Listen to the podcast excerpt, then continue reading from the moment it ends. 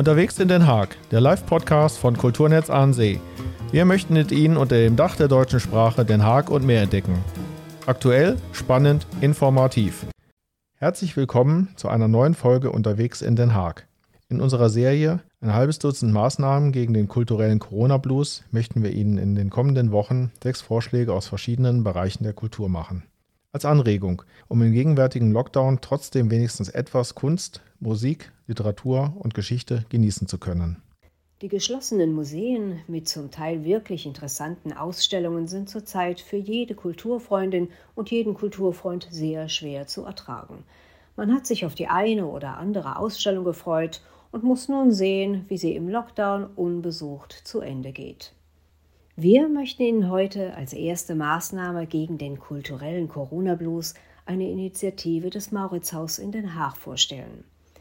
Die Königliche Gemäldegalerie im Zentrum der Stadt beherbergt einige der schönsten niederländischen Gemälde aus der Zeit von Rembrandt und Vermeer. Hier erwarten Sie in normalen Zeiten berühmte Kunstwerke wie Vermeers Mädchen mit dem Perlenohrring, die Anatomiestunde des Dr. Tulp von Rembrandt oder auch der Distelfink von Fabricius.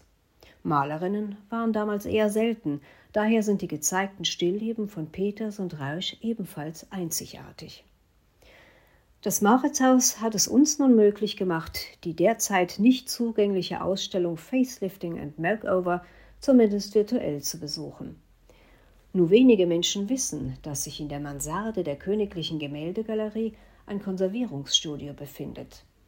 Hier widmet sich ein Team aus hausinternen Spezialisten der Konservierung, Restaurierung und Forschung und gewährleistet, dass die Sammlung im erstklassigen Zustand bleibt.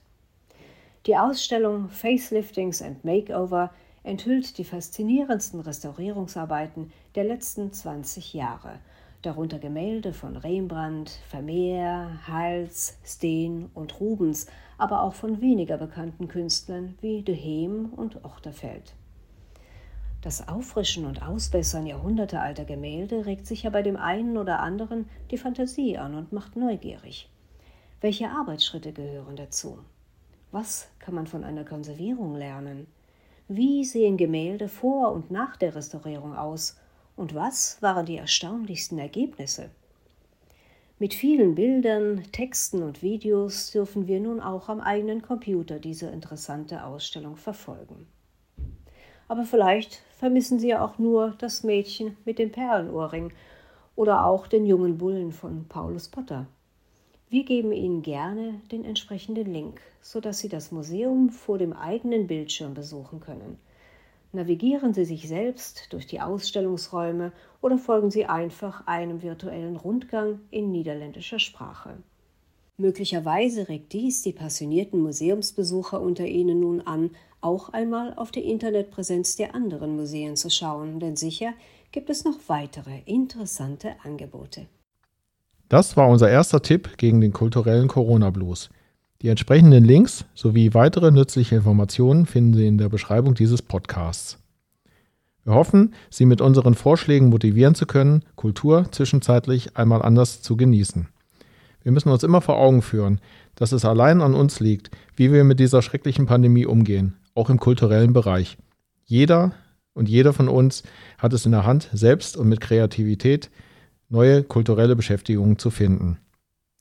Lassen Sie uns gerne wissen, wie Ihnen die Vorschläge gefallen haben. Schreiben Sie uns dazu gerne eine E-Mail an info@kultur-ahn-see.nl. Die E-Mail-Adresse finden Sie auch in den Hinweisen. Die Redaktion hatten Christian Schneider und Alexa Thelen van den Hoek. Sprecherin war Alexa Thelen van den Hoek. Folgen Sie gerne Kulturnetz an See. Auf der Internetseite kulturnetz-ahn-see.nl oder auf Facebook und Instagram. Sie können unseren Programmrundbrief erhalten oder unseren interessanten Den Haag-Blog abonnieren. Bleiben Sie gesund, bis zum nächsten Mal.